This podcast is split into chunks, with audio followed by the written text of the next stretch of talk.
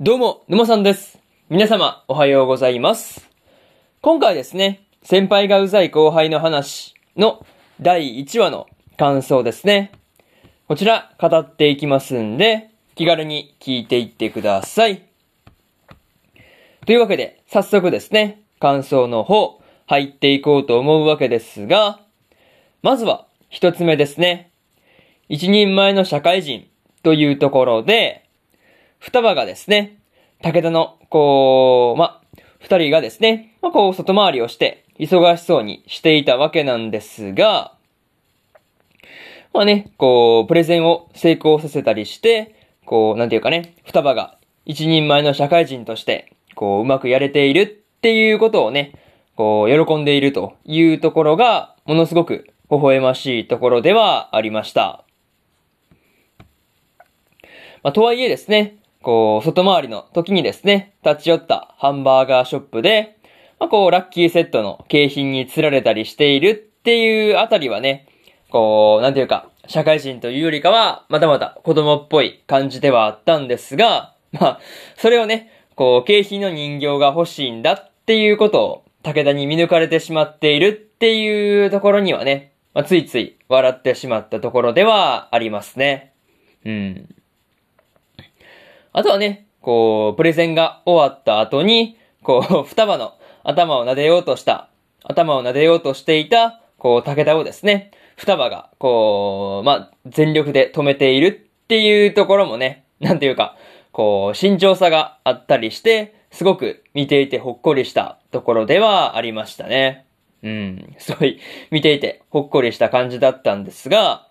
まあ、他にもね、双葉がプレゼン終わりに、こう、疲れて眠っているところをですね、風間に撮られたっていうその写真がですね、まあ、こう、加工された上で、車内に出回ってしまっているっていうところもね、なかなか面白いところではありましたね。そう。なんかそういうところですごい楽しいなっていう風に感じたところではありました。まあそういうところで、まず一つ目の感想である、一人前の社会人というところ終わっておきます。でですね、次、二つ目の感想に入っていくんですが、ミスをしたことでというところで、双葉がですね、発注した商品の数を間違えているっていうことで、まあ、すごい、こう、気分が落ち込んでいたわけなんですが、まあ、そのミスのことはね、あまり言わずに、最終的にうまく乗り切ったっていうことをね、褒めている武田がですね、やっぱりいい先輩だなっていう風なことを思ったりしました。まあ、しかもね、こう、双葉のミスした分をね、こう、カバーしていたことで、寝落ちしていたりしていたわけですからね。そう。なんかそういう感じで、裏から、こう、そっと手伝ってくれているっていうところもね、なかなかすごい、なんていうかね、すごい先輩だなっていう風にね、感じたところではありました。またね、こう、双葉が落ち込んでいるっていうことで、まあ、東子と風間がですね、気分転換にゲーセンに行こうっていう風に誘ったりしていたわけなんですが、まあね、こう、その誘いにね、こう、まあちょっと迷っている双葉に対して、まあ気分転換は大事だっていう風に言ってですね、こう、武田が双葉の背中を押していくっていうところですよね。そう。まあね、こう、言葉で背中を押していくっていう感じがね、まあ個人的に好きなシーンだったりするという話で、いや本当にね、こう、ミスとかをしてもですね、まあ、怒らずに、こう、まあ、むしろ落ち込んでるから気分転換に行こうって言って連れ出してくれるところですね。なんかそういうところで、双葉もですね、双葉も、こう、先輩に恵まれているなっていうことを感じましたね。まあ、そういうところで、二つ目の感想である、ミスをしたことで、というところ、終わっておきます。でですね、次、三つ目の感想に入っていくんですが、仕事終わりは乾杯というところで、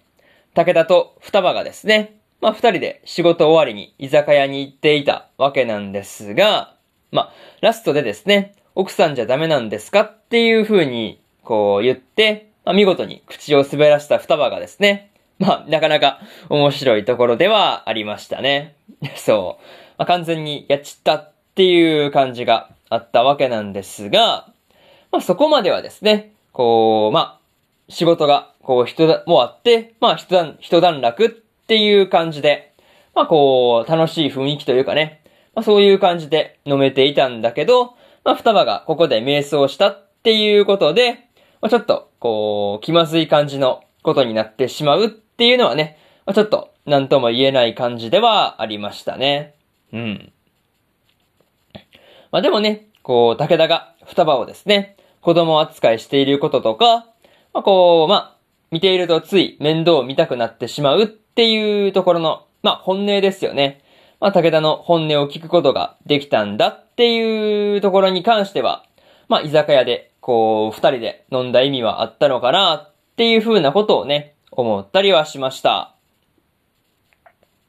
まあ、にしてもね、こう、双葉がミスのカバーをしてもらったお礼にですね、まあ、うどんをおごろうとしていたのに、まあ逆に武田におごられてしまっているっていうところもね、なんかこう見ていて微笑ましい感じではありましたね。そう。なんかそういうところ微笑ましかったなというところで、まず、まずというか、えー、三つ目の感想である、仕事終わりは乾杯というところ終わっておきます。でですね、最後にというパートに入っていくんですが、今回ですね、双葉が社会人生活を送る中で、まあ、こう、仕事をミスしたりとかしていたわけなんですが、なんかね、そういうところも含めて充実してるなっていう感じで、まあ、見ていて楽しいところではありました。またね、武田はもちろんのこと、こう、風間やね、東子の二人も、双葉が頑張っているっていうところを、こう、なんていうかね、見守ってくれているっていうかね、こう、まあ、なんていうかね、ま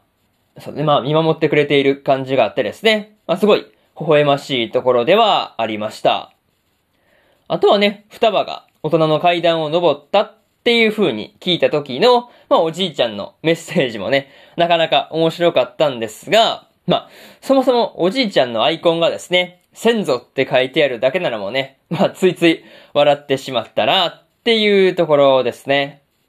まあ、とりあえず、次回の話で、双葉が、こう、まともにね、武田と顔を合わせることができるのか、まあ、そこがね、楽しみなところですというところで、今回の先輩がうざい後輩の話の第1話の感想ですね。こちら、終わっておきます。でですね、今日は他にも3本更新しておりまして、ブルーピリオドの3話の感想と、無色転生の13話の感想。そしてですね、大の大冒険の第53話の感想ですね。この3本更新してますんで、よかったらこっちの3本もですね、合わせて聞いてみてくださいという話と、明日はですね、大正乙女おとぎ話の第2話の感想と、結城優奈は勇者である大満開のショーの第3話の感想。そしてですね、86の14話の感想ですね。この3本更新しますんで、よかったら明日もですね、ラジオの方聞きに来てもらえると、ものすごく嬉しいですというところで、本日1本目のラジオの方終わっておきます。以上、沼さんでした。それでは次回の放送でお会いしましょう。それじゃあまたねバイバイ